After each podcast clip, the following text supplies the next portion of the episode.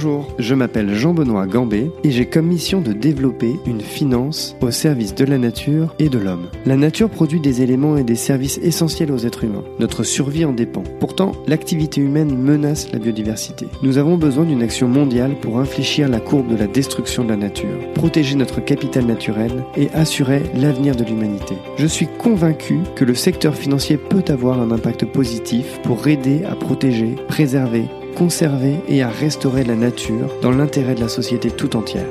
Dans ce podcast, j'invite des femmes et des hommes qui se battent quotidiennement pour changer les choses et qui mettent la préservation de l'environnement au cœur de leurs décisions d'investissement ou au cœur de leur mission. Dans ce nouvel épisode, je reçois Hugo Bluet qui dirige l'équipe Finance Verte de l'ONG WWF. On y découvre la stratégie de WWF qui est de travailler en coopération avec les sociétés financières pour les faire évoluer en opposition à des stratégies plus agressives d'autres ONG. Hugo parle librement de ce choix de WWF et nous explique pourquoi, selon lui, cela a beaucoup d'impact. Dans ce podcast, Hugo présente ses missions concrètes auprès d'institutions financières, ainsi que les portefeuilles des banques et de leurs impacts sur le climat et la biodiversité. Vous découvrirez aussi quelles sont les banques les plus vertes et celles qu'il faut privilégier selon lui. À la fin du podcast, Hugo livre une expérience très personnelle qui lui a fait prendre conscience de l'importance de la politique des petits pas. Je vous souhaite une excellente écoute. Bonjour Hugo, merci beaucoup d'avoir accepté mon invitation. Bonjour Jean-Benoît. Est-ce que tu peux te présenter s'il te plaît? Oui, bien sûr. Alors je suis Hugo Bluet, j'ai 31 ans et euh, je suis responsable de l'équipe Finance Verte au WWF France et très heureux d'être euh, ici aujourd'hui. Et alors, qu'est-ce que, à quoi ça consiste d'être dans l'équipe euh, Finance Verte chez WWF les équipes, on va dire, finance verte dans les différents bureaux du WWF euh, contribuent à atteindre les buts du WWF, donc la, la préservation de l'environnement, la sauvegarde de la biodiversité et la lutte contre le changement climatique, en engageant le secteur financier, en utilisant le secteur financier comme un levier. Voilà. Très bien. Est-ce que tu peux nous expliquer euh, un petit peu ton parcours et comment tu es arrivé là? Oui, complètement. Alors, euh, j'ai, euh, je suis euh, diplômé de, de, Sciences Po Strasbourg en master affaires publiques et sans, sans, grande spécialité finance hein, à la base. Et par un concours de circonstances que je, je ne développerai pas ici, j'ai, j'ai été amené à faire un premier stage, puis à être recruté à, à l'autorité des marchés financiers, à l'AMF, dans la direction des, des, de la réglementation et des affaires internationales. Euh, dans l'unité gestion d'actifs. Euh, je suis resté là-bas un peu plus de, de deux ans. Euh, ensuite, je suis passé par le cabinet Price, PwC, assez en lien avec les sujets que je traitais à l'AMF, donc réglementation, gestion d'actifs. Et euh, ensuite, euh, j'ai rejoint donc le WWF, déjà dans l'équipe euh, Finance Verte en tant que chargé chargé de mission mission Finance Verte. Et il y a six mois à peu près, j'ai pris la direction de l'équipe. Voilà. Et alors justement, tu peux nous, nous en dire un petit peu plus? Comment tu as fait le grand écart entre l'AMF, donc euh, l'autorité des marchés financiers, et euh, le WWF, une ONG euh, la défense de l'environnement? À vrai dire, c'est une bonne question parce qu'il y a un lien, euh, enfin en tout cas un lien assez logique dans mon dans mon dans ce parcours. Euh, quand j'ai rejoint l'AMF, hein, c'est ce que je, je, te disais, je n'étais pas forcément spécialisé dans les marchés financiers. Ça a été d'abord une, une, on va dire un temps de compréhension et d'apprentissage vraiment sur le fonctionnement des marchés, euh, les différents acteurs, euh, l'utilité également, et je reviendrai sur ce terme parce que je pense qu'il est assez central, l'utilité d'un marché ou de, des marchés financiers. Euh, et donc vraiment une période euh, assez riche intellectuellement parce que je découvrais tout un pan euh, que vraiment de qu'on n'apprend pas forcément à Sciences Po, tout un pan du fonctionnement de, de l'économie du monde du monde d'aujourd'hui euh, et donc vraiment une très bonne euh, extra, enfin, ouais, extraordinaire expérience sauf peut-être sur cette question de l'utilité. Euh, le, à la direction dans laquelle j'étais, donc la réglementation et les affaires internationales, on se targuait un petit peu également d'avoir euh, des vues un peu stratégiques sur euh, l'avenir de la place de Paris, l'avenir de l'Union européenne, des marchés euh, financiers dans l'Union européenne versus ceux aux US. C'est quoi l'horizon à 5 ans, 10 ans, 20 ans? Euh, Et donc beaucoup de réflexions et de, on va dire, d'actions engagées en ce sens. Et, et au final, ou plutôt, enfin, en ce qui me concerne, une une certaine déception parce que ce questionnement en fait n'allait jamais vraiment au bout. C'était, euh, on demandait quelle était euh, la, où pourrait se positionner la place de Paris dans cinq ans, mais par rapport à ses concurrentes européennes, par rapport à la place du Luxembourg, par rapport à Francfort, par rapport à Londres, euh, et pas nécessairement par rapport à un projet politique, par rapport à une, on va dire, une trajectoire, une trajectoire de, de société, trajectoire de société dans laquelle l'économie a toute sa place parce que ça fait voilà l'économie structure beaucoup aujourd'hui je pense la, la société dans laquelle nous nous vivons et les marchés financiers en particulier et donc cette tension on va dire entre projet commun. Euh, et là, ça rejoint mes interrogations propres sur euh, euh, dans quel monde vais-je vivre? Ai-je envie de vivre? Ai-je envie de voir grandir mes enfants? Et cette, cette position et ce, voilà, ce, ce, ce travail à, à l'autorité des marchés financiers, qui était, je pense, vraiment un des endroits où, où il y avait cette réflexion, enfin où il y avait une réflexion stratégique qui était assumée et qui était organisée, ne débouchait sur euh, sur aucune enfin aucune réponse mais n'engageait même pas ce genre de questions un peu un peu structurantes et donc c'est c'est cette expérience à l'AMF elle est quelque part un peu euh, on va dire fondatrice parce que à la fois, elle m'a vraiment énormément apporté sur la, la, compréhension, la connaissance des acteurs de marché, etc. Et je pense qu'il y a peu d'endroits euh, comme le régulateur où on peut obtenir cette vue, cette vue d'ensemble. Et en revanche, euh, enfin ou plutôt en, même temps, une vraiment une interrogation un peu profonde de mais si chez le régulateur, en ayant ces fonctions de, prospective stratégique euh, à 5 ans, 10 ans, 15 ans, 20 ans, on n'aborde pas euh, les questions qui moi me sont chères et sur lesquelles je pense qu'ils m'accompagneront tout au long de ma vie, que ce soit ma vie professionnelle ou personnelle.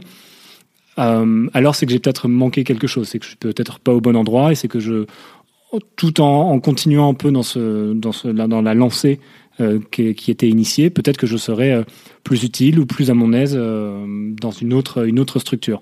Alors, ça n'a pas imprégné tout de suite parce que, comme je le disais tout à l'heure, je, je, suis ensuite passé, passé chez, chez Price un peu moins, un peu moins de, de, de deux ans.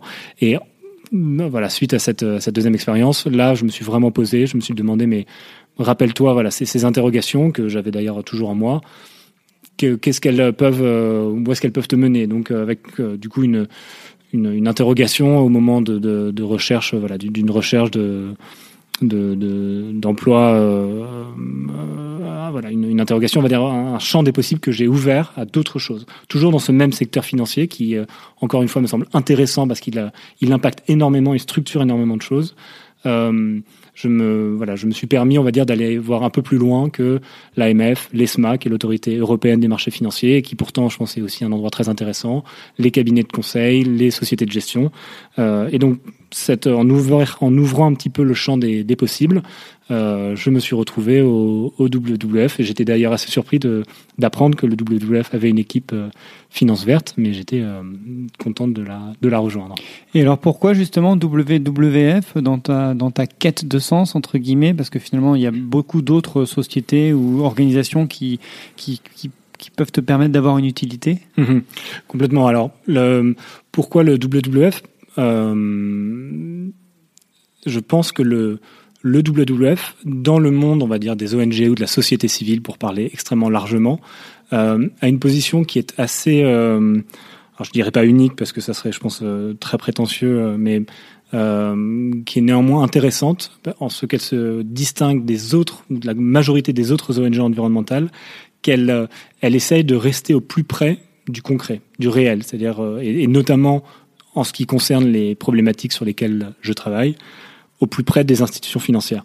Et donc, en termes de positionnement, euh, ça ne veut pas dire qu'on ne va jamais, on va dire, dénoncer ou proposer des choses euh, plus ambitieuses, euh, autrement, ailleurs, etc. Mais néanmoins, de toujours être dans le dialogue avec avec les, les l'économie l'économie réelle. Et ça, je pense que c'est un facteur qui est assez distinctif du WWF, qui fait à la fois sa force, parce que je pense que c'est quelque part, c'est pas c'est pas simple de remplir ce boulot. C'est-à-dire qu'il y a, une certaine aussi, euh, je dis pas que c'est uniquement facile, mais il y a une certaine facilité pour d'autres ONG environnementalistes d'être beaucoup dans euh, le combat, l'accusation, la, remise en question. C'est un rôle qui est essentiel, qu'elles tiennent d'ailleurs extra, extraordinairement bien, mais où il y a une certaine facilité, en tout cas intellectuelle, de se dire je suis dans l'opposition, je m'oppose et je dis non. Euh, le WWF euh, est plutôt dans une posture de oui mais ou mais non, faisons plutôt comme ça. Et, et donc ce, cette, on va dire ce, ce positionnement qui, qui est assez assez affiché, hein, qui est qui est très, je pense, assez transparent.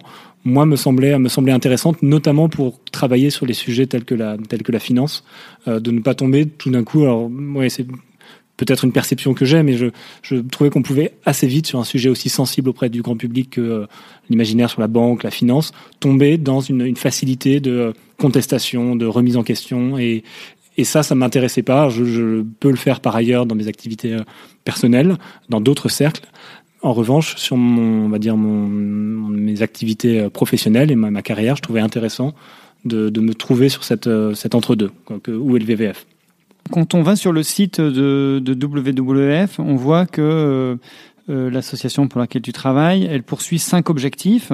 Donc les cinq objectifs, en cinq mots, ça serait océan, hein, la vie des océans, deux, alimentation, trois, vie sauvage, quatre, euh, la forêt, et cinq, le climat et les énergies renouvelables. Et ensuite, il y a trois levées d'action pour, on va dire, défendre ces cinq, objectifs. Et il y a un premier levée d'action qui est influencer les pouvoirs publics. Le deuxième, c'est euh, transformer les marchés, c'est-à-dire influencer les industriels et les entreprises. Et le troisième levée d'action, c'est engager les institutions financières. Donc, si je comprends bien, toi, tu es euh, sur le troisième levier et tu euh, engages les institutions financières. Et une question qui me vient comme ça, comment fais-tu? Alors effectivement, donc moi j'interviens sur le troisième levier euh, et j'interviens aussi, il faut le préciser, je pense, sur le premier levier euh, qui est le, le, les discussions avec les pouvoirs publics. Ça constitue même une part importante de mon de mon travail parce que je, enfin mon, mon, mon équipe euh, est également assez mobilisée pour faire évoluer le cadre législatif sur les sujets que l'on traite euh, au niveau euh, européen principalement parce que c'est là que ça se passe, mais également euh, également français. Et je pourrais je pourrais y revenir. Et, et donc justement mais, là, je te coupe. Quels sont justement ces sujets? Alors, euh, les, les, sujets, en fait, les sujets sont quelque part en miroir des objectifs que tu as mentionnés. Les cinq objectifs.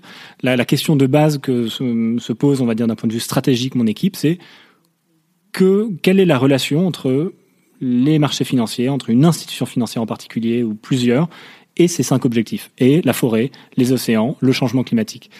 Il y en a qui sont maintenant assez évidents. Le, le, le, changement climatique en est un. Il y a maintenant plus beaucoup de grandes institutions financières qui se permettent de ne pas avoir euh, une politique sur le, le réchauffement climatique.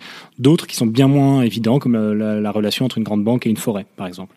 Et donc mon, mon équipe euh, travaille assez voilà assez à ces sujets-là. Et sur ta question de comment est-ce qu'on engage les institutions financières, et là, on retouche, enfin, on touche effectivement d'assez près ce que je disais euh, tout à l'heure, je pense, sur le, la, la, la, particularité du WWF, c'est que on, va avoir à la fois un rôle, si tu veux, de, de lanceur, enfin lanceur d'alerte, ou en tout cas de, de venir leur apporter une, connaissance scientifique sur euh, le changement climatique, les forêts, euh, les océans, l'agriculture, les, objectifs que tu mentionnais, euh, et les ponts qu'elles ne font pas toujours et qui sont en plus assez difficiles à établir avec leurs propres activités. Donc il y a premièrement ce message vraiment de partage de l'information, partage de l'expertise, et, euh, et, ensuite il y a un certain nombre de, on va dire, d'actions qui peuvent être menées. Le, le WWF travaille beaucoup en réseau, et donc au sein du réseau, on a des vraiment des personnes qui sont très pointues sur l'analyse, par exemple, de, de tout un un portefeuille, le portefeuille action d'une d'une grosse société de gestion française ou américaine, son exposition euh, au cimentier ou au transport aérien, euh, et comment euh, voilà comment euh, rendre cette exposition compatible avec l'accord de Paris ou une autre manière de prendre les choses, c'est euh, de réduire le risque de ces investissements sur le changement sur le climatique. Donc premier premier élément, euh, un élément vraiment de, partage d'informations et de, de partage de, de, la connaissance. Le deuxième deuxième élément sur lesquels on les engage beaucoup, c'est euh, c'est les changements euh, réglementaires. Euh... Excuse-moi de, de, te couper, Hugo, mais quand tu dis on les engage beaucoup, comment comment tu fais concrètement? Tu tu les appelles, tu tu t'appelles le, le, directeur financier de BNP et tu lui dis écoutez ce qu'on a à dire, ou tu vas voir le, le tu vas voir le conseiller de, de, des agences et vous leur dites attention il faut prendre ça en compte. C'est Comment vous faites concrètement? Alors, les, la, la, porte d'entrée, on va dire, euh, principale et celle sur laquelle, en général, la sollicitation se fait plutôt dans l'autre sens, c'est les équipes développement durable qui elles viennent plutôt d'elles-mêmes viennent voir le WWF. C'est les banques qui vous les appellent. Banques, les sociétés de gestion, les assureurs qui nous appellent en nous disant on a envie d'être plus pushy sur le changement climatique, euh, la, biodiversité. Quelle solution a le WWF Donc ça c'est déjà intéressant parce qu'il y a une vraie demande de leur part euh, pour avancer sur ces sujets. Euh, et donc essentiellement, enfin en, grande partie, les, les portes, de, les, les, les, contacts sont pris euh, là par les équipes développement durable. Autre porte d'entrée, euh, c'est notre notre CEO, notre notre directrice générale Véronique Andrieux, qui, elle, effectivement, comme tu le disais, prend son téléphone et appelle euh, Philippe Zawati de Mirova, le euh, directeur financier de telle grosse euh, boîte, etc., en, en, proposant un dialogue, alors au début d'assez haut niveau, mais que pensez-vous de, de cette dernière sortie du GIEC sur les, les scénarios climatiques? Où se situe votre banque? Et ensuite, en découle un certain nombre, certain nombre d'actions. Et ensuite, comment vous commencez une relation? Euh, Est-ce qu'il y a une, une, relation financière entre la banque et WWF Est-ce que finalement euh, euh, vous leur fournissez un conseil gratuit ou vos, vos vues mhm. Comment ça se passe? Alors c'est effectivement une, une, bonne question et encore une fois qui tient, je pense, au, un peu au rôle, enfin à la place un peu distinctive qu'occupe le WWF, parce qu'effectivement, dans certains cas, il y a ce, voilà, il y a ces, liens financiers que tu que tu mentionnes, euh, qui sont, on va dire, organisés. Euh, articulés euh, à, à, travers des partenariats, donc on appelle pardon des partenariats euh, euh, stratégiques ou transformationnels entre des entreprises et pas, pas, uniquement du secteur financier et le WWF. ces, ces partenariats s'apparentent pas forcément et pas nécessairement à du mécénat, et même de moins en moins. Il y a beaucoup d'ONG qui, qui fonctionnent sous ce mode-là, donc euh, une, une, une, institution financière qui donnerait de l'argent à une, une ONG et qui n'a aucun droit de regard sur euh, comment est utilisé cet argent. En contrepartie, il y a une grosse euh, défiscalisation à la clé. Et en ce, qui, en ce qui nous concerne, on privilégie plutôt effectivement le mode du, du partenariat qui est dans une zone, je dirais, entre le, le mécénat et le conseil. On est, c'est pas un contrat de prestation, c'est-à-dire qu'on n'a pas euh, des KPI et euh, des, des, des calls de suivi réguliers. Enfin, on n'est pas prestataire de, de, de, de, ces entreprises.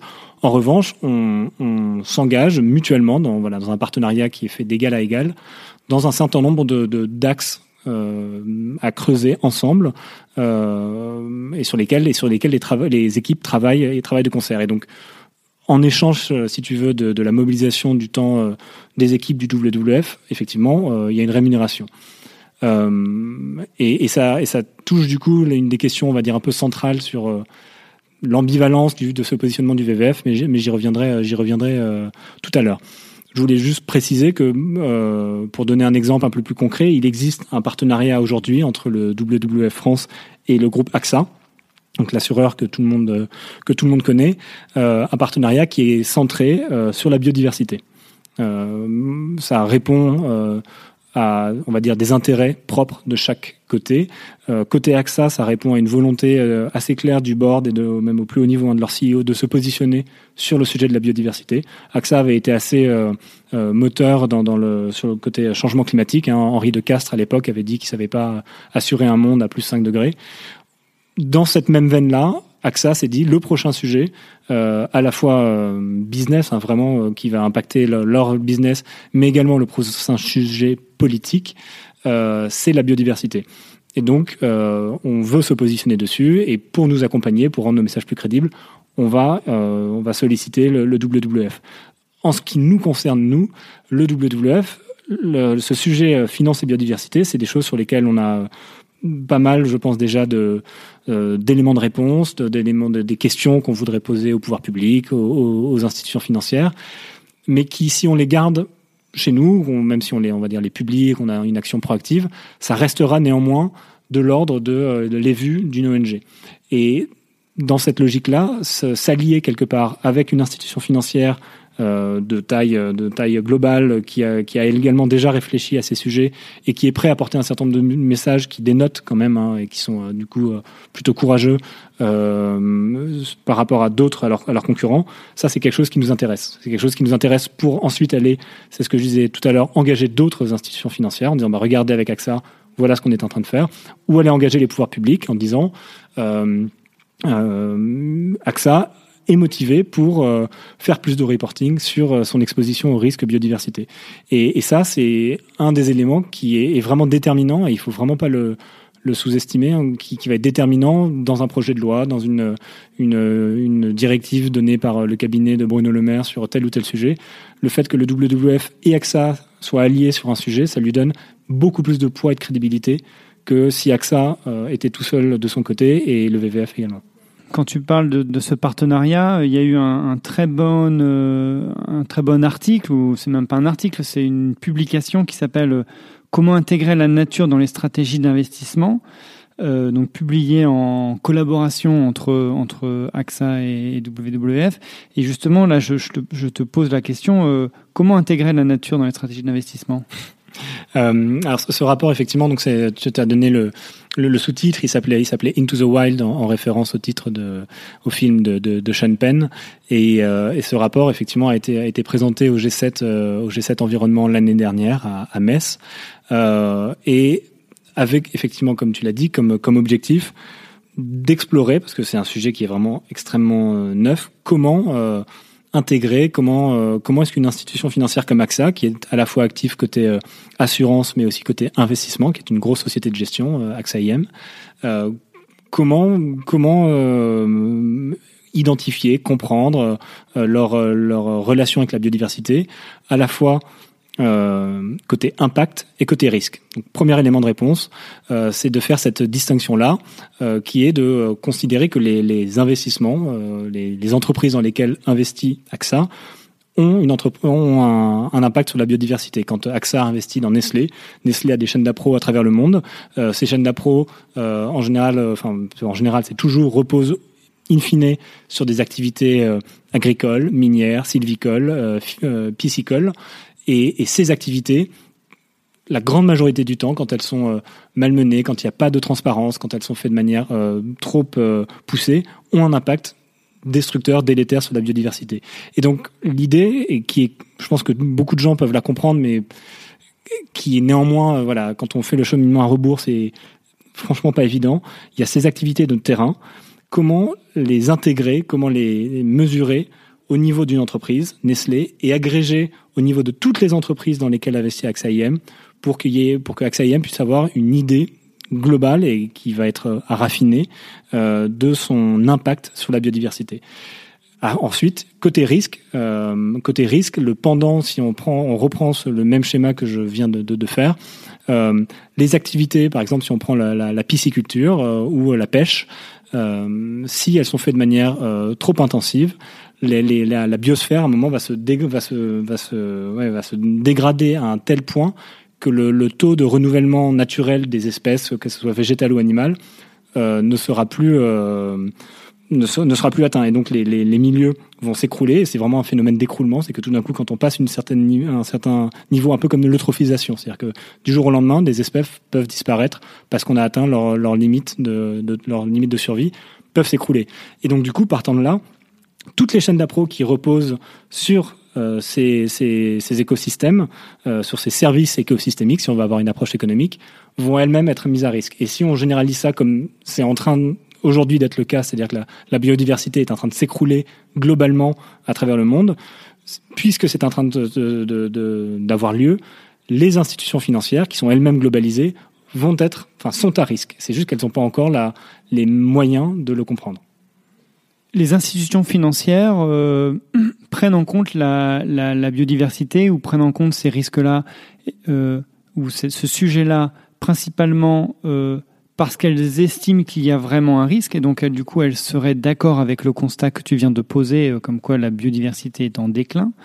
Ou alors euh, est-ce que pour elles le risque c'est pas un risque d'image plutôt et de se dire bah, si on la prend pas en compte on, risque d'avoir d'autres ONG beaucoup plus euh, agressives je dirais sur le dos? C'est effectivement, je dirais, la, question à 1000 francs pour revenir un peu en, arrière, euh, et qui est et qui est en plus, tu mets vraiment le doigt sur un, une question qui est au cœur, on va dire, du mode du fonctionnement, de la théorie du changement du WWF. À quel moment est-ce qu'on est, euh, euh, manipulé et à quel moment est-ce que l'on manipule? Les, schémas, les chaînes que je viens de reconstruire, je pense que philosophiquement, intellectuellement, n'importe qui comprend qu'il y a effectivement un risque. Puisque la science nous dit que les écosystèmes sont en train de s'écrouler et que n'importe quelle entreprise dans le monde est basée à un moment sur euh, des écosystèmes naturels. Ça, c'est voilà l'idée, je pense, est, euh, assez simple à comprendre. Ensuite, sur l'identification des risques, je pense que hum, côté biodiversité, on euh, on en est encore loin. Je pense qu'une institution financière qui dirait aujourd'hui oui, j'ai identifié les risques et c'est euh, euh, moi société de gestion, euh, ça se traduit par telle variation dans ma VAR ou côté côté underwriting, je suis à risque sur tel et tel grand compte et à tel montant, sonnant et trébuchant en euros. Je pense qu'on n'y est pas encore. Côté climat, il y a, vraiment certains actifs qui, qui aujourd'hui représentent des risques. Si on prend le charbon, par exemple, beaucoup, enfin même la, grande majorité des institutions financières en Europe sont sortis du charbon, ont désinvesti le charbon.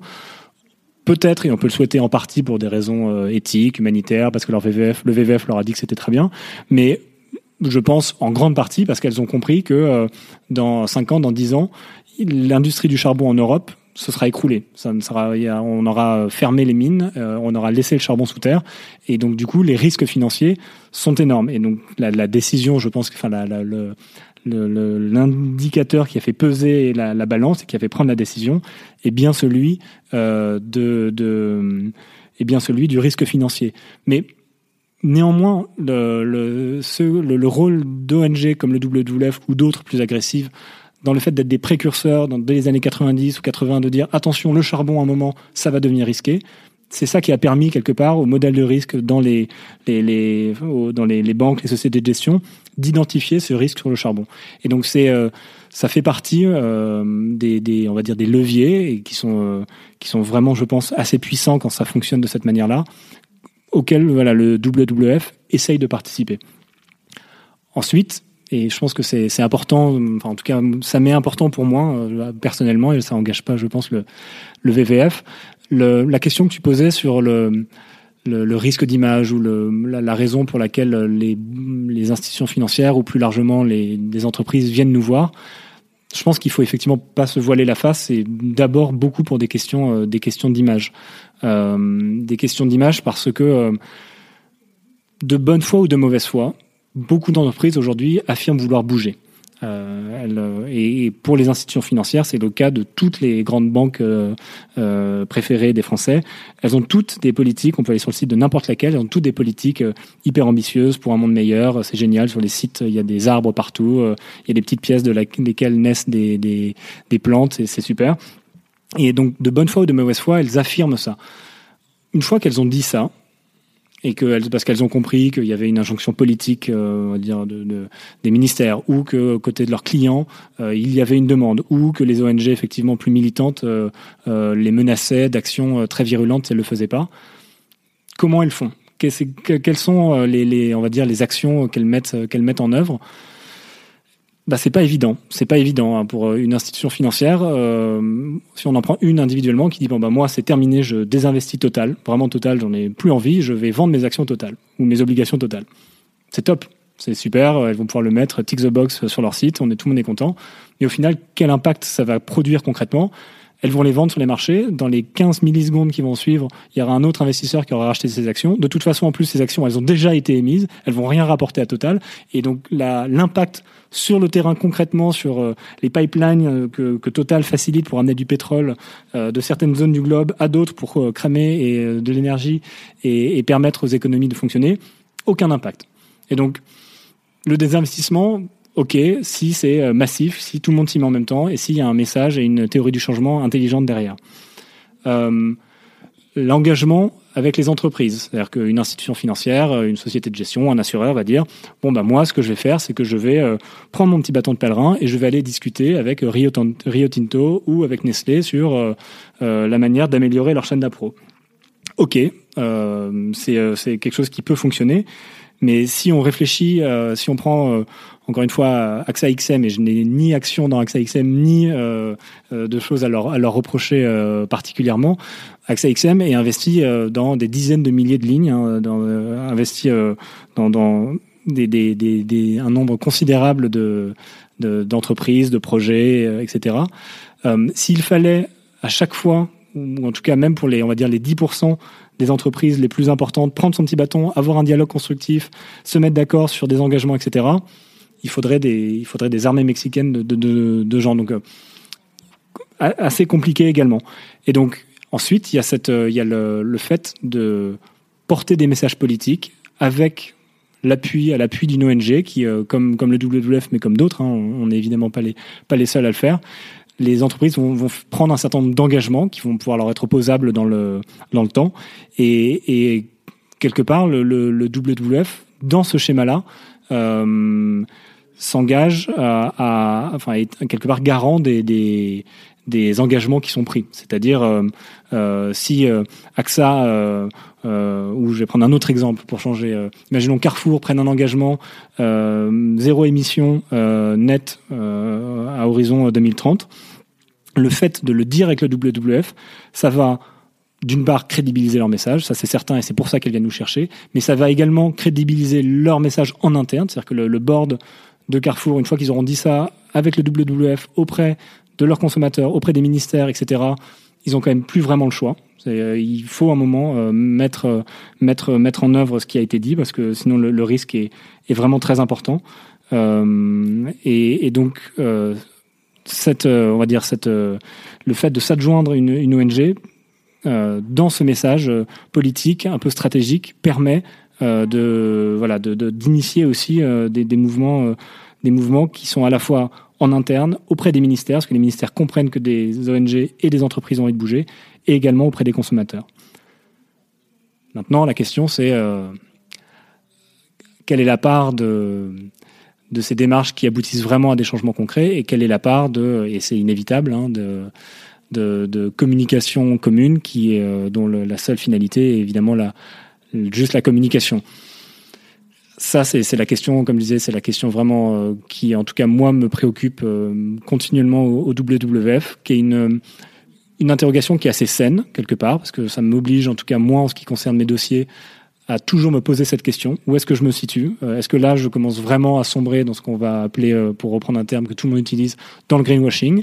Est-ce que je me fais manipuler? Est-ce que le, le, la patte sympathique du panda est apposée sur des documents de grandes institutions financières pour faire joli? Ou est-ce qu'il y a une théorie du changement crédible derrière, à laquelle personnellement je crois et, auquel, et à laquelle la structure VVF croit, qui va permettre de changer les choses? Voilà, j'ai pas, très sincèrement, j'ai pas de, j'ai pas de réponse, euh, j'ai pas de réponse à cette question. Euh, mais je trouve que c'est une, une, dynamique assez saine euh, que de se la poser euh, ouais, régulièrement. Tout à l'heure, tu parlais d'ambivalence du, du, WWF par rapport aux, aux rémunérations. Ça, ça c'est un petit peu en lien avec ce que tu, ce que, ce que tu disais. Est-ce que tu peux nous, nous en parler et est-ce que mmh. tu hmm. peux aussi nous décrire euh, quels sont les moyens de pression que tu as dans les cas où tu vois que finalement euh, tu es dans une dans une thématique de greenwashing finalement. Complètement. Alors cette ce, ce, ce, cette ambivalence pour pour revenir sur ta première ta première question, elle elle, euh, elle euh, s'illustre effectivement à travers cette, tension, encore une fois, entre euh, du mécénat pur de nos activités et des contrats de, de, de prestations de services. Oui, parce et... que juste, je, je, je, je, précise juste, mais l'idée c'est de se dire comment tu peux être indépendant euh, d'une société qui te finance finalement. Et, et, et, en plus, je rajouterais même à ton, à ton point, et en plus sur des actions ou sur des, oui, des attendus, des axes de travail qui, si on a une, une lecture, on va dire traditionnel ou, ou, cynique un peu des choses va porter atteinte à l'entreprise. Il, y a, il y a pas mal de, de, de, partenariats que nous, le WWF, où sans même, même sans ligne entre les lignes, hein, il y a des moments c'est assez clair. L'objectif du partenariat ou de la stratégie du WWF sur un sujet donné, c'est euh, de réduire la consommation de tel ou tel produit. Et là, on touche vraiment à quelque chose d'assez fondamental, c'est-à-dire comment euh, arriver à concilier un message qui est, euh, alors on pourrait employer un grand mot qui n'est pas assumé par le WWF, c'est celui de la décroissance, euh, que ce soit la décroissance de la production, de la consommation, c'est des choses qui se recoupent de toute façon, et euh, un business model de n'importe quelle boîte, euh, que ce soit une PME ou, ou, une grosse multinationale, qui par nature et par fonctionnement interne aujourd'hui des mécanismes du, du capitalisme a vocation à croître. Comment concilier ça? C'est franchement pas évident. Et il y a eu effectivement euh, pas mal euh, d'exemples euh, de moments où le WWF s'est un peu quelque part fait piéger par des entreprises qui j'allais dire sous prétexte, mais quelque part, c'est, on peut considérer que c'est légitime, parce qu'elle finance le WWF, leur dit, ben non, là-dessus, on s'oppose à ce que vous preniez telle position. Alors, j'ai pas d'exemple sur les institutions financières. J'en ai en revanche sur, par exemple, le plastique. La, le plastique. Euh, Aujourd'hui en France, on peut demander à pas mal de gens, la première solution qui leur vient à l'esprit, c'est euh, le recyclage. C'est quelque chose qui a été poussé à fond euh, par euh, les lobbies américains dans les années 50, 60, 70, qui maintenant a imprégné le reste du monde. La solution contre la pollution plastique dans les océans, etc., c'est le recyclage. Bon, c'est pas complètement vrai. Euh, même c'est assez assez largement euh, assez largement euh, critiquable. Le, le, les, les, plastiques, d'une part, se recyclent pas à 100%. on observe que quand bien même on recycle énormément, la production de plastique a jamais été aussi importante. C'est-à-dire que malgré des circuits presque courts, enfin pardon, des, circuits presque fermés sur le plastique, la production de plastique, de bouteilles, de continue continue à augmenter. C'est-à-dire qu'en fait, on crée de nouveaux besoins en plastique en plus des circuits qu'on essaie déjà de faire. Et pour revenir donc sur, sur ce partenariat et cet exemple de, de, de où le WWF s'est fait un peu piéger, il y avait donc ce, ce, ce, partenariat en place qui avait comme thème le, le plastique et là quelque part euh, sous un grand chapeau résoudre le problème du plastique en France. Et avec deux visions qui euh, ont été pendant assez longtemps assez floues dans les groupes de travail, personne n'était vraiment très clair et qui euh, se sont cristallisées à un moment où l'entreprise considérait que la principale action qui allait être faite euh, au titre du partenariat sur une année, c'était la collecte de plastique sur les plages en Méditerranée, ce qui est effectivement très louable, mais en termes de théorie du, du changement et de transformation, c'est quand même assez limité là où euh, le WWF et les équipes euh, avaient également en toute bonne foi hein, euh, considéré que on allait atterrir sur un plan de réduction de la production plastique par cette entreprise. Et donc là, c'est et, et, donc la, la, la, conclusion malheureusement de, de, de, cette, de cet exemple, tu l'as tu l'as compris, c'est que l'entreprise a fait valoir le, le fait qu'elle rémunérait les personnes du WWF qui travaillaient sur ces sujets et que du coup sa position devait prévaloir. Alors pas en des termes, on va dire, euh, aussi clairs. Hein. Je, caricature pour rendre les choses plus, euh, plus compréhensibles, mais néanmoins, c'est comme ça, c'est de cette manière que les choses, euh, que les choses se sont, se sont passées. Maintenant, sur, ta, sur la, deuxième partie de ta, de ta question, et, notamment sur quels sont les moyens que l'on a au WWF et, au sein de l'équipe Finance Verte pour on va dire euh, s'opposer et avoir une voix un peu plus euh, un euh, brusque ou, en opposition quand on l'estime nécessaire qu'il y ait des relations contractuelles ou pas avec les entreprises. C'est quelque chose que l'on s'interdit pas du tout de faire au WWF mais qu'on utilise on va dire avec plus de parcimonie en faisant le pari et qui personnellement je trouve en général est plutôt gagnant qui est que les rares fois où on va aller sur des choses un peu agressives, euh, des comparatifs, on va distribuer les bons et les mauvais points, les entreprises écoutent vraiment. Et moi, je l'ai constaté hein, quand je suis arrivé au, au, WWF, on a fait une étude sur la, le, alors le nom technique, c'est le reporting de l'article 173. Ça, c'est pour euh, les initiés. Et sinon, pour les, les autres, c'est la, la, manière dont euh, les institutions financières, et notamment les assureurs français, rendaient compte de, du pilotage de leur stratégie sur le changement climatique. C'est-à-dire comment est-ce qu'elles le prennent en compte d'un point de vue stratégique, comment ça se décline dans euh, leurs activités, leurs produits, euh, et ensuite comment, euh, voilà, quels impacts et comment est-ce qu'elles communiquent dans leurs leur documents annuels sur sur ces enjeux. Pour ce faire, on a on a mobilisé les bénévoles du WWF. C'est assez marrant parce qu'en général, les bénévoles du WWF, ils pensent que euh, quand on les recrute, c'est pour enfiler un costume de panda ou de crocodile et d'aller euh, quêter euh, quêter à Châtelet pour pour sauver les tigres. là, en l'occurrence, sujet purement finance. On a eu énormément de gens motivés. on a eu à peu près 400 bénévoles qui ont répondu présent, ce qui est quand même énorme. Enfin, moi, j'étais très très surpris.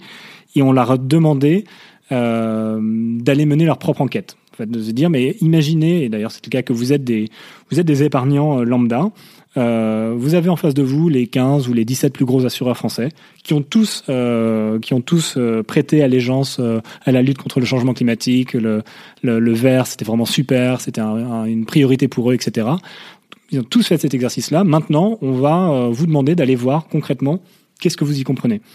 Euh, D'une part, vous allez aller voir sur leur site internet, mais vous allez également aller en agence. Euh, vous allez dire que vous avez un petit patrimoine à placer dans l'assurance vie. Euh, et mais avant, avant ça, parce que vous avez lu dans le monde que euh, la planète va pas très bien, ou que vous-même vous triez vos déchets, que bon, vous avez essayé, vous avez envie de faire un petit geste un peu plus, et euh, cette fois avec votre avec votre argent, vous allez poser des questions à votre conseiller, à votre conseiller assurance, celui qui va vous conseiller sur le votre placement assurance vie, sur l'impact, les liens entre ce produit, ce produit d'assurance vie ou les différentes options qui existent et le changement climatique. Donc, on les a lâchés dans la nature. L'étude a duré trois mois. Et bon, sans surprise, hein, je pense que tout le monde l'avait l'a compris. Les résultats étaient euh, c'était édifiant, c'est la catastrophe. Euh, en ligne, on trouvait euh, absolument tout et n'importe quoi. on pouvait comprendre parfois que le, les institutions financières avaient complètement arrêté d'investir dans n'importe quelle entreprise qui émettait du, du carbone, à des institutions financières où le truc était tellement pas clair qu'on avait l'impression qu'elles ne finançaient que des centrales à charbon en Inde. Donc vraiment vraiment de tout. côté conseiller financier, c'était aussi extrêmement intéressant. Il y avait, euh, on obtenait des, des choses euh, vraiment, euh, vraiment très drôles. Le, le, en réponse à une demande sur comment est-ce que mon produit euh, financier, enfin mon, mon assurance vie, va permettre de lutter contre le, le changement, euh, le changement climatique. Euh, la réponse du conseiller, après trois minutes de blabla un peu bizarre, atterrit sur le fait que euh, euh l'assurance en question euh, n'investit ni dans l'arme nucléaire ni ne favorise le travail des enfants. Donc c'était quand même euh, assez extraordinaire. et donc une fois qu'on a fait cette, cette petite étude, euh, on est retourné voir avant la publication, on est retourné voir les, les, assurances en question en leur disant bon bah voilà, on a fait cette étude, on a, on, va, sans dire qu'on vous a piégé parce que c'était pas le cas, mais on, on c'était pas l'objectif, on a mobilisé nos bénévoles. Euh, on va pas vous donner les résultats pour vos agences, hein, c'est des choses qu'on agrège, mais euh, néanmoins, euh, voilà, soyez avertis que d'une part, on va, on va sortir, on va sortir une étude sur votre, pour le coup là, sur votre votre reporting, votre politique à vous, institution financière, et qui aura en plus à l'appui les les, les, résultats de ce, de ce sondage euh, fait par les bénévoles. Euh, on, là, parce que là, ça va vraiment plus du tout et il faut que vous bougiez. Et ça a vraiment eu énormément d'impact. C'est-à-dire que suite à cette publication, où on distribuait vraiment quelques bons points, mais essentiellement des mauvais points, en disant que c'était vraiment euh, n'importe quoi et qu'il fallait à la fois que les institutions euh, financières réagissent, mais également les pouvoirs publics, en prenant des lois, des décrets d'application beaucoup plus précis pour guider un peu ces institutions financières qui, encore une fois, peut-être de bonne foi, veulent avancer mais n'ont pas euh, formé leurs conseillers commerciaux ou n'ont pas euh, ajusté leur, euh, leurs offres sur comment faire. Voilà. Est-ce que tu peux nous parler un petit peu des projets concrets que ton équipe a avec justement ces institutions financières? Nous peut-être nous donner un, exemple et, et, nous expliquer ce que vous faites très concrètement. Complètement. alors, deux, je pense que je vais prendre deux deux exemples. Le, premier euh, sur le climat et le second sur la biodiversité. Alors sur le climat, euh, j'ai travaillé pendant assez euh, pendant, assez longtemps sur un projet qui était en, en lien avec une banque néerlandaise qui elle n'avait rien annoncé du tout. Donc c'était a priori pas pour des pas pour de la communication, mais avait sollicité le WWF et d'autres d'autres organisations pour euh, pour arriver à ne financer, à, voilà, pour arriver à financer, euh, à être net zéro en 2030, ce qui est vraiment extrêmement proche euh, dans le temps. Il y a aucune, enfin très très peu d'institutions ont pris ce, ce pari. Euh, alors c'était pas une c'est pas une énorme banque internationale, mais c'est une banque que je, qualifierais de taille de taille euh, moyenne, euh, qui a quand même plusieurs centaines de milliers de d'euros dans ses, ses, livres de, de prêts et euh, pardon centaines de millions, merci euh, dans, dans ses livres et, et voilà qui, qui nous demandait mais vraiment en toute je pense bonne foi comment je peux faire. Et donc on a monté une petite équipe où euh, on a passé en revue euh, un par un tous leurs prêts, c'est-à-dire quelles étaient les entreprises qui avaient en face, euh, les trajectoires de ces entreprises, c'est-à-dire ces entreprises, est-ce qu'elles avaient mis en place des, des plans pour petit à petit diminuer leur scope leur scope 1, c'est-à-dire la manière dont elles, se sourcent en énergie, est-ce que c'était des, des sources très carbonées, pas carbonées. donc, tout un travail d'analyse sur les, les, les, les portefeuilles de, de prêts de cette banque établir un certain nombre de recommandations sur quels sont les différents moyens, parce qu'il y a effectivement différents moyens d'arriver à ce net zéro en 2030. et, et, ensuite d'évaluer vraiment encore une fois d'un point de vue assez stratégique et technique quelle était quelle était la meilleure solution. Donc on a fait ça pendant à peu près un an un an et demi. C'était assez assez compliqué comme comme exercice, mais mais on a, je pense, on s'est adjoint les, bonnes les bonnes compétences. Et donc au final, on a on a réussi à trouver un, plan. Donc c'était euh, l'année dernière, donc c'était un plan sur euh, sur 11 ans pour que cette banque euh, qui était sur une trajectoire qui était plutôt de l'ordre de 4 degrés de, de réchauffement arrive à du 1,5 donc ce qui correspond à du zéro net émission de carbone. quand je dis 1,5, pardon, 1, degré et demi de réchauffement qui correspond à du net zéro euh, d'émissions carbone à horizon, à horizon 2030 avec un mix euh, de d'exclusion, c'est-à-dire qu'il y avait un certain nombre d'entreprises qui étaient ciblées sur lesquelles les prêts soit étaient interrompus en cours, ce qui coûte très cher à la banque, mais euh, il y avait il y avait deux, deux entreprises pour lesquelles c'était des, des, des, choses qui étaient un peu incontournables. C'était impossible d'atteindre le 2030 sans interrompre tout de suite les prêts. Euh, D'autres des prêts qui seraient pas renouvelés, et ensuite un certain nombre de euh, en contrepartie plutôt des, nouvelles euh, entreprises cibles dans lesquelles cette banque pouvait euh, développer des activités et avec voilà une, empreinte carbone bien moindre. Donc voilà, ça c'est un exemple, un exemple assez concret que l'on a pu qu'on a pu faire et qui est qui est vraiment, je pense, extrêmement intéressant parce qu'on a là le rôle du WWF est vraiment très impactant. C'est-à-dire qu'on n'aurait pas été là, cette banque ce serait, euh, aurait pas pu se tourner vers euh, vers d'autres euh, vers d'autres ONG parce que les autres ONG se seraient peut-être refusé de discuter avec elle, aurait peut-être travaillé avec des cabinets de conseil, mais les cabinets de conseil, quoi qu'on en dise, il y a toujours quand même, c'est toujours un petit peu un petit peu biaisé. donc voilà, premier exemple. Deuxième exemple sur la biodiversité. Et là, j'ai parlé d'une initiative qui, à la fois, me tient à cœur et m'occupe également beaucoup en ce moment. Sur la, biodiversité, euh, tu, l'as compris, euh, Jean-Benoît, c'est un sujet qui est, euh, qui est encore assez naissant, c'est-à-dire le, lien entre l'effondrement de la biodiversité et les activités d'une institution financière ou d'un marché, plus globalement, d'un point de vue plus systémique, c'est encore compliqué. Et donc, pour, on va dire un peu comme le rapport euh, Into the Wild auquel tu faisais référence tout à l'heure, pour explorer, pour ouvrir ce sujet et pour commencer à poser un peu les, vraiment les premières, euh, les premières briques de, compréhension et d'action sur ce sujet. Euh, le WWF s'est associé avec deux agences onusiennes, qui sont le PNUD et, et UNEP. Pour la première, c'est l'agence pour le développement et la, deuxième, l'agence pour l'environnement de l'ONU. Et une, autre ONG qui est anglaise, qui s'appelle Global Canopy, pour créer, euh, mettre en place une, euh, euh, une initiative internationale qui aura pour qui a comme objectif de définir un cadre harmonisé de d'analyse et de reporting des institutions financières, qu'elles soient assurantielles, bancaires ou, ou sociétés de gestion, sur ces enjeux. L'idée est de pouvoir, en parallèle du processus internationale sur les, les, les, objectifs globaux. Pour euh, traduire ce jargon euh, terrible, c'est la COP 15 euh, pour la biodiversité, dont, dont vous avez peut-être entendu parler, et toi, toi Jean-Benoît, j'en suis sûr. Le, tout le monde a entendu parler, entendu parler des COP climat. il y a la COP donc, de Paris, hein, l'accord de Paris. L'année dernière, il y avait la COP à Madrid. L'année prochaine, la COP à Édimbourg. Donc ça, ce sont les COP climat qui ont lieu tous les ans.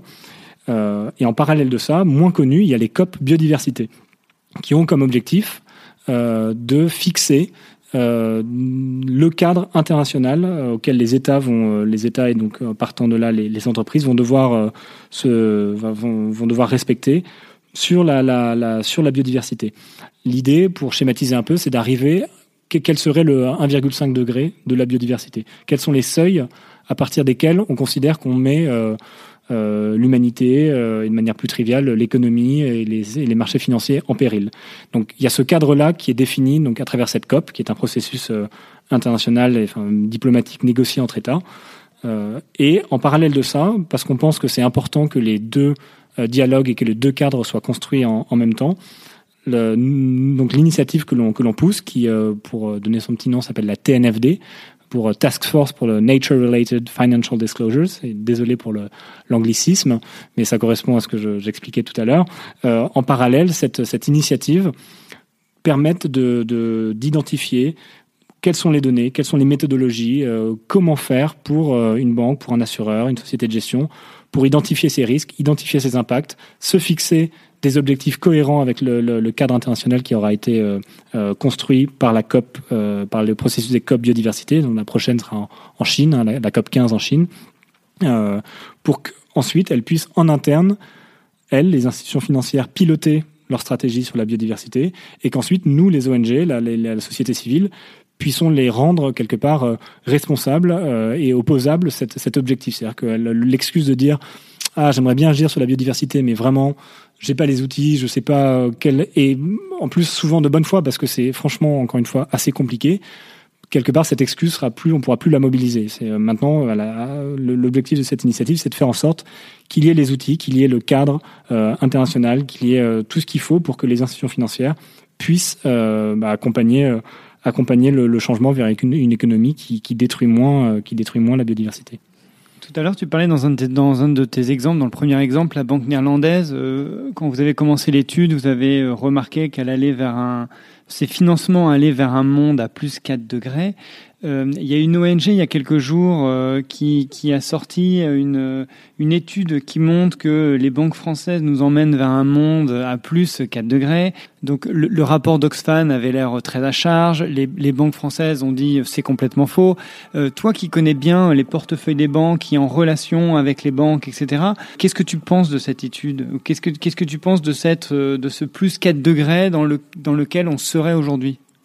Alors sur, le sur le chiffre plus 4 degrés, plus 4,5, euh, 3,5, c'est euh, des, des, indicateurs qui sont extrêmement utiles parce qu'ils permettent de toucher du doigt le fait que l'économie telle qu'elle existe et telle qu'elle fonctionne et telle qu'elle est financée, innervée par le, le, le, secteur financier est dans le rouge, est trop carboné. Et donc ça, c'est un chiffre qui est extrêmement utile. Ensuite, sur euh, où est-ce qu'on se situe exactement, et du coup, on en arrive un peu à la critique qui est adressée à ce rapport. Euh,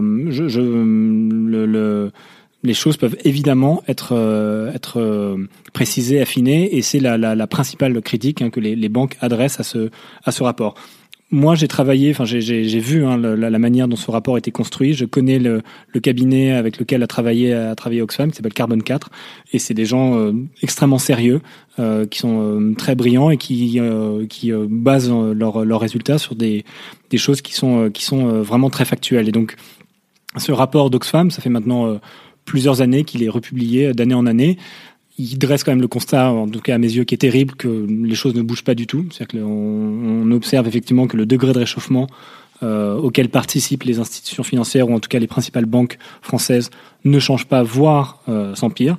Donc ça, c'est quand même un, un, constat qui est assez alarmant. Mais donc pour avoir vu ce, ce, cette évolution, je, je, je, trouve très sincèrement que la qualité de la méthodologie a vraiment évolué. Et, et, que cette année, notamment à travers le partenariat avec Carbon 4, ils ont publié des chiffres qui, moi, me semblent, me semblent assez, euh, assez robustes et voilà et mettent encore une fois le doigt sur sur un vrai sujet sur les, les, les, critiques qui leur sont adressées par les, les banques, euh, je, les, je les ai aussi euh, vues, puis j'ai discuté avec la FBF sur ce rapport, euh, la FBF pardon, qui est la fédération bancaire euh, française, hein, le, le, lobby en gros des banques en France, qui évidemment, comme tu l'as dit, a complètement dénoncé ce, ce, rapport et ses conclusions. je, moi, je suis allé les voir pour pour bah, pour discuter parce que je pense qu'on est quand même sur des sujets qui sont extrêmement intéressants et qui sur lesquels il faut déboucler, déboucher des, des choses. Et il y avait deux éléments. Le premier, c'est qu'il y a des il y a certains points techniques euh, mentionnés par la FBF qui, moi, à mon sens, sont valables. C'est-à-dire qu'il y a notamment dans la, la, comptabilité, enfin les choses qui sont comptées par le rapport d'Oxfam, il y a par exemple les actions, qui sont euh, les actions d'entreprises euh, pétrolières, etc. Et donc, pour reprendre l'image que je, enfin l'exemple que je prenais tout à l'heure, le fait de prendre en compte dans le calcul euh, d'alignement ou pas d'un portefeuille les actions, c'est discutable parce que euh, d'une part euh, les actions tu peux les vendre et les, racheter. Donc euh, à chaque fois si tu les recomptabilises bon ça pose un certain problème. Mais surtout les, actions ont déjà une fois qu'elles sont émises sur le, le, sont émises sur le marché primaire ensuite elles circulent sur le marché secondaire. Le fait que des investisseurs les achètent ou pas effectivement ça fait peu de différence sur la manière dont l'entreprise qui a émis ces actions va effectuer sa transition ou pas donc ça, c'est un point, pour en, citer qu'un et rentrer un peu dans la technique, qui me semblait euh, pertinent. Néanmoins, moi, le, le la principale, euh, dire, euh, euh, le principal atterrissage que j'ai tiré de ma direction, ma discussion avec la FBF, c'est que si vous n'êtes pas d'accord avec les chiffres, si vous n'êtes pas d'accord avec les méthodos, publiez les vôtres. C'est très simple. C'est vraiment un droit de réponse euh, qui est tout con euh, et, et, vous pouvez contester, vous pouvez dire tout ce que vous voulez sur la méthodologie. Publiez vos chiffres. Si vous êtes euh, si vous êtes aussi motivé que vous le dites, si vous affirmez, comme vous l'avez dit en réaction à ce rapport d'Oxfam, que c'est pas du tout le cas, que vous êtes sur le chemin de la transition, etc c'est pas très compliqué. Vous publiez euh, votre exposition au charbon, votre exposition au pétrole et au gaz, et pas uniquement non conventionnel, hein, pas uniquement le pétrole et gaz de schiste, euh, où ça représente pour l'instant encore des, parts, euh, des parts minimes dans vos portefeuilles.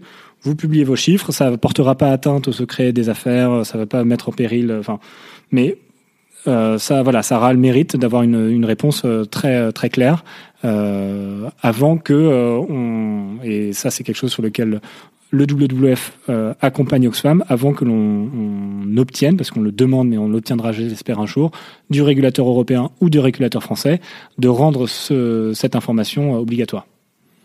Tout à l'heure, tu parlais euh, de vos adhérents qui sont allés dans, les agences des, compagnies d'assurance et, des banques. À ton avis, quel est le quel est le levier des, épargnants sur ce sur cette transition énergétique, mais également euh, une transition vers un monde plus, plus durable?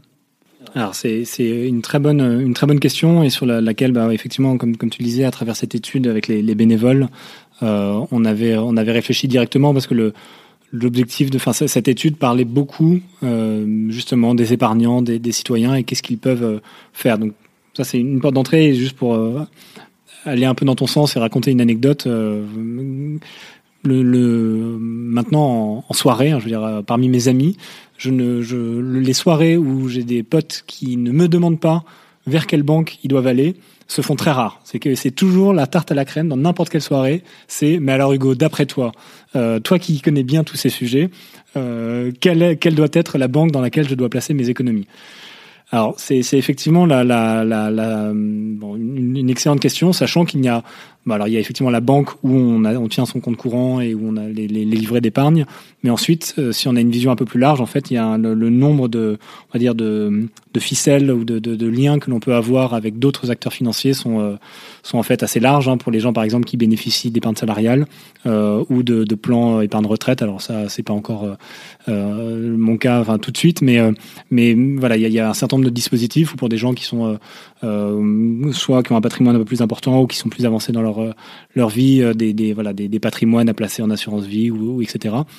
Donc toutes ces questions de, euh, au final, qu'est-ce que je peux, qu'est-ce que je peux faire? Avant de parler du choix, qui est effectivement du choix de où est-ce que vers, vers quelle à quelle porte je, tape. La, première, moi je pense, la première la, la, première étape, c'est d'aller, euh, c'est d'aller vraiment poser la question, tout simplement, de d'aller voir euh, son conseiller au moment où on va contracter un prêt, au moment où on va euh, ouvrir un PEA, au moment où tout simplement prendre un rendez-vous avec son conseiller et demander, mais en fait le alors l'argent du compte courant, on peut poser la question, mais on peut aussi poser la question sur les, les livrets. Enfin, il y a pas mal, pas mal de, de, de choses. En fait, cet argent, euh, vous, la euh, banque, vous le, vous le, vous l'utilisez, vous prêtez en échange de, en, regard euh, cet argent. Euh, à qui le prêtez-vous? Euh, Comment? Quels sont vos indicateurs? Et, et est-ce que vous me proposez, vous pouvez me proposer des solutions qui m'assurent que en face de l'argent que je place chez vous, vous n'allez pas le placer chez des, des, entreprises qui sont qui sont contraires quelque part à mes valeurs? Voilà, première étape, avoir l'information. Ensuite, les gens, et moi le premier, et puis tout le monde est libre d'en tirer les conclusions qu'il veut. C'est si la réponse est on peut vous donner aucune certitude, euh, il y a, vous pouvez, voilà, il y a rien à faire, etc. C'est un, c'est, quand même une information, moi je trouve, euh, qui est intéressante. Et du coup, qui débouche un peu sur la deuxième action, c'est quels sont, euh, quels sont du coup les, les choix concrets que l'on peut, euh, que l'on peut faire. Là-dessus. Euh, deux, éléments. Le premier, c'est qu'effectivement, euh, pour dire les choses, on va dire de manière euh, assez claire, il n'y a pas un choix dément. C'est-à-dire que la, réglementation bancaire telle qu'elle est faite, à la fois qu'elle est préparée à la Banque de France et à la CPR, qui est le régulateur prudentiel des, banques, créer une banque et donc, statutairement, une banque doit répondre à un certain nombre de critères qui rend aujourd'hui assez compliqué la création de petites structures un peu innovantes et un peu sympas pour pour l'environnement et donc même en général, tout ce qu'on, les néobanques, les, les gens me parlent souvent de néobanques. Euh, je ne vais pas donner de nom, mais euh, vous voyez ce dont je parle, sont en général rattachés à des gros groupes bancaires qui, euh, alors c'est, très bien qu'ils créé des, des, filiales dédiées au changement climatique, dédiées à la biodiversité, etc au final, c'est voilà, les, comptes sont consolidés dans les, les, comptes du groupe qui, par ailleurs, peut faire vraiment des choses, des choses assez assez moches. Donc, il y a cette question des néobanques, mais qui est déjà un premier pas intéressant, parce que ça, voilà, ça encore une fois, ça permet d'envoyer un certain message, message au marché. Ensuite, et sans faire de prosélytisme, et je suis pas étiqueté nulle part encore une fois, mais il y a quand même, j'en citerai, j'en citerai deux euh, deux, deux, institutions qui me semblent intéressantes. La première, c'est le Crédit coopératif, qui euh, euh, est rattaché d'ailleurs à un grand groupe. Hein. Encore une fois, il ne faut pas se leurrer, qui est rattaché à BPCE. Mais néanmoins, le Crédit coopératif a une certaine indépendance au sein de BPCE. Et euh, moi, l'information, enfin le, fait, la chose qui me plaît le plus, c'est que ils, ils essayent d'être le plus transparent. Ils ne sont pas, on va dire à fond, mais ils essayent d'être le plus transparent possible sur qu'est-ce qui va être fait avec euh, avec l'argent qui est déposé chez eux. Et la deuxième que je citerai, qui est là pour le coup euh, un modèle qui est vraiment extrêmement intéressant, qui est la nef. Et la nef, là, on pousse, enfin, a poussé, on va dire, l'idée de la transparence au bout, parce qu'il est, possible sur le site de la nef d'aller voir tous les projets auxquels que, la, que la nef finance. Donc là, on est quand même au bout de la logique, c'est-à-dire que euh, euh, n'importe quel euh, déposant à la nef est en mesure de savoir euh, en fait son argent. Il est allé bon, en plus il se trouve que c'est généralement des projets assez sympas hein, c'est des brebis dans l'eau dans l'Aubrac ou c'est des méthaniseurs en Picardie. Donc évidemment c'est plus facile d'être transparent quand on a que des choses sympas à, à, mettre en avant. Mais c'est quand même moi je trouve intéressant qu'il existe aujourd'hui et la, nef a un statut hein, de d'établissements bancaires euh, quasiment indépendants de d'avoir de, de, poussé ce, cette euh, on va dire cette injonction de transparence euh, au bout. Bon, Ceci étant dit, on va pas tous aller à la nef, on peut pas tous aller au crédit coopératif, donc il y a encore pas mal de, chemin à faire. Euh, et donc j'ai une réponse en général qui est voilà, comme celle que je viens de faire, c'est-à-dire euh, assez euh, mesurée, pas forcément très percutante, mais qui, euh, je pense, est au plus proche de, ce que je peux vraiment conseiller. Mais justement, là, si on rebondit un petit peu sur les, sur les projets de la nef, ou si on, reprend cet, exemple, est-ce n'y a pas un problème de, de poulet d'œuf, grosso modo? Toi, tu as fait l'étude, justement, là, je reprends l'étude aux, Pays-Bas. Si toutes les banques ou toutes les institutions financières devaient, demain matin, investir que dans des projets verts, green, développement durable, etc., ben, il y aurait euh, finalement, il y a, aussi très peu d'offres, il y a très peu de sociétés finalement qui sont euh, complètement vertes, complètement durables. Qu'est-ce que tu penses de ça? Complètement, et c'est un, très bon point, et c'est d'ailleurs ce que répondent euh, en plus en partie de, de bonne foi, ce que les gros établissements bancaires, quand on va les voir et qu'on leur demande et pourquoi vous sortez pas de, l'économie carbonée, ben, la réponse est parce qu'elle est là. Euh, et parce qu'ils demandent des financements. Et si c'est pas nous qui les finançons, il y en aura d'autres. Et c'est une logique qui, euh, a, un certain, cynisme, mais qui est aussi euh, très, très vrai. donc, il y a, effectivement cette réalité Ensuite, moi, j'aime à, penser que les réalités, on peut les, on peut, voilà, les réalités, ça, ça change, et, et qu'on peut, on peut, on peut s'en sortir. Le, sur une des manières de sortir effectivement de ce problème d'œufs et de poules, je, je, reviendrai encore sur euh, la, partie euh, brune et carbonée, parce qu'on met beaucoup l'accent effectivement sur mais il n'y a pas assez de projets. C'est-à-dire qu'une banque, quand bien même elle voudrait investir que dans des entreprises vertes, euh, elle ne pourrait pas, euh, c'est pas possible parce qu'il n'y en a pas beaucoup. Et c'est une réalité. Mais c'est une réalité parce que ce marché n'a pas encore émergé, ou c'est une réalité parce que l'économie traditionnelle extrêmement carbonée continue à fonctionner. Donc euh, il faut il faut à la fois en fait actionner les deux. Et aujourd'hui, euh, beaucoup, on va dire, le, la focale est vraiment mise sur euh, les jeunes pousses vertes, sur l'économie de demain, les quelques pépites qui, qui s'en sortent, et la manière dont les banques peuvent les financer. Et en général, elles ont franchement, quand le truc est bien fait, aucun problème à se à se financer. Mais en termes d'incitation pour les banques de, de vraiment accompagner euh, et de créer quelque part un, un, un besoin, hein, un besoin côté banque et une, opportunité côté économie, il faut qu'elles euh, acceptent et qu'elles comprennent que les, les, les, gros mastodontes carbonés à terme vont euh, ne sont plus ne sont plus viables dans l'économie. Et donc c'est un, un, mouvement qui va se faire en fait des deux côtés parce que le ces, ces gros mastodontes si eux-mêmes comprennent si l'économie l'État comprend que et se met d'accord sur le fait que à terme, malheureusement, ça a été un modèle qui a été extrêmement performant pendant au XXe siècle, mais qu'à terme, malheureusement, c'est pas vers ça que l'on va, mais sur des, un autre modèle.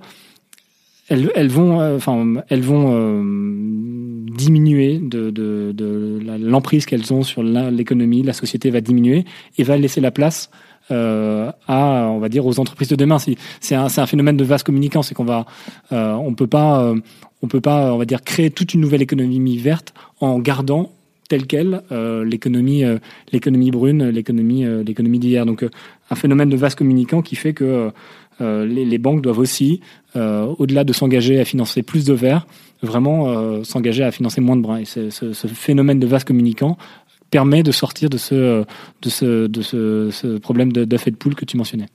J'aimerais euh, terminer ce, podcast sur une petite touche un petit peu plus euh, personnelle. Est-ce que tu peux euh, nous expliquer peut-être ton, cheminement vers cette vers cette idéologie que tu as? Enfin, je, je, connais pas tes, idées politiques, mais on sent une certaine âme écolo écologiste. Est-ce que c'est quelque chose que tu avais avant? Est-ce que c'est quelque chose qui est né euh, des, de tes lectures, de tes rencontres euh, chez l'AMF, chez Price, puis chez WWF euh, alors merci, merci pour cette question et ça va me permettre effectivement de, de peut-être de raconter quelque chose d'assez euh, d'assez personnel. Euh, je pense qu'il y a pas mal, ouais, je pourrais, je pourrais citer pas mal d'histoires. La, première qui me qui me vient en, tête, euh, c'est quand quand j'étais euh, quand j'étais enfant, enfant pré préadolescent, j'ai vécu avec ma ma famille aux Philippines. On a vécu trois ans dans une île qui s'appelle Mindanao et qui est donc plutôt au sud d'île, qui est assez assez reculée. extrêmement belle. C'est vraiment un, un, endroit à la fois où les les gens donnent l'impression d'être euh, très heureux, euh, d'être euh, beaux, souriants. La, la, la, nature est incroyablement luxuriante. Euh, le, enfin, c'est ce qu'on enfin, ça, ça, ça j'ai l'impression d'être très euh, kawaii, Hello Kitty en racontant tout ça, mais c'est vraiment un un endroit absolument extraordinaire, cette île de Mindanao, et qui pourtant est pollué. Mais alors plus que je n'ai jamais vu, ce que je n'ai jamais vu ailleurs. C'est que je, suis allé, euh, je suis allé en Inde, je suis allé en Chine, je suis en Amérique du Sud, des endroits qu'on considère généralement comme pollués. Les Philippines, c'est, euh, enfin, c'est euh, assez inimaginable. C'est-à-dire que c'est des, c'est des torrents de déchets, c'est des, des, des, des oui, des, montagnes de déchets, des, des, des, montagnes de déchets qui s'écroulent sur des habitations et qui ensevelissent des dizaines de personnes. Enfin, c'est des, un, réflexe de ces de ces des Philippins, des Philippines de toujours tout jeter euh, tout le temps. Et, donc voilà, j'ai vécu dans cette euh, cet environnement, on va dire euh, extrêmement euh, contrasté et, bon assez, effectivement impressionnant quand, on y arrive.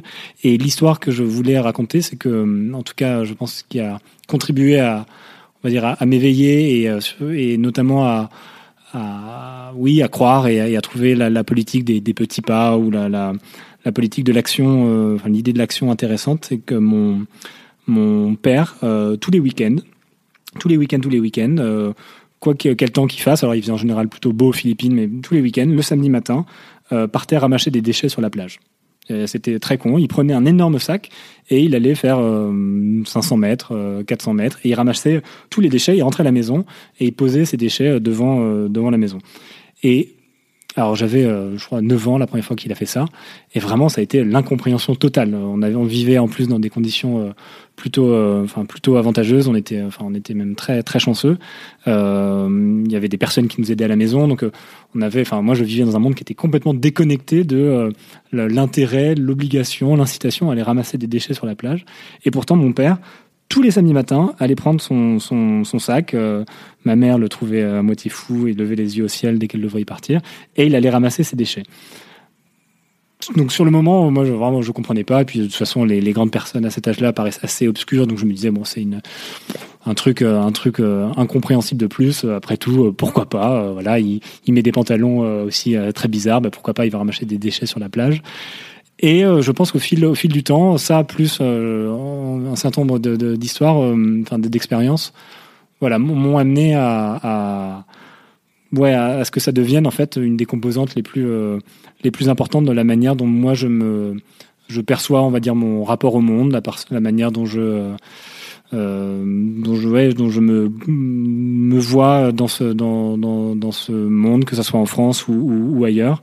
À la fois sur donc cet intérêt de préserver les belles choses. Ça veut pas dire les mettre sous cloche hein, les choses évoluent c'est évident mais il y a manière manière de les faire évoluer et je pense que réduire la pollution réduire le, réchauffement climatique c'est des choses qui vont dans le bon sens. Euh, donc, et, et l'autre euh, leçon apprise, c'était euh, vraiment la politique de euh, c'est moche, il y en a partout autour. Enfin, je, sais pas comment faire. Bah, je vais faire, je vais faire mes petits pas et je vais collecter, je vais prendre mon sac et faire ma et faire ma partie du du job. Et, et ça, je pense que c'est une ouais, une chose qui qui m'a amené un peu jusqu'ici. Merci beaucoup Hugo Bluet d'avoir partagé avec moi cette, cette tes expériences. Merci à toi Jean-Benoît et ravi. Merci encore Hugo pour cet échange instructif et sincère. J'espère qu'il incitera de nombreux auditeurs à réfléchir sur l'utilité en règle générale. Si vous voulez m'aider à faire connaître ce podcast, vous pouvez le noter 5 étoiles et vous pouvez aussi cliquer sur le bouton S'abonner pour recevoir automatiquement les prochains épisodes. N'hésitez pas à me contacter si vous avez des idées d'invités ou des thématiques que vous aimeriez que j'aborde. D'ici la prochaine interview, prenez soin de vous, des autres et de la nature.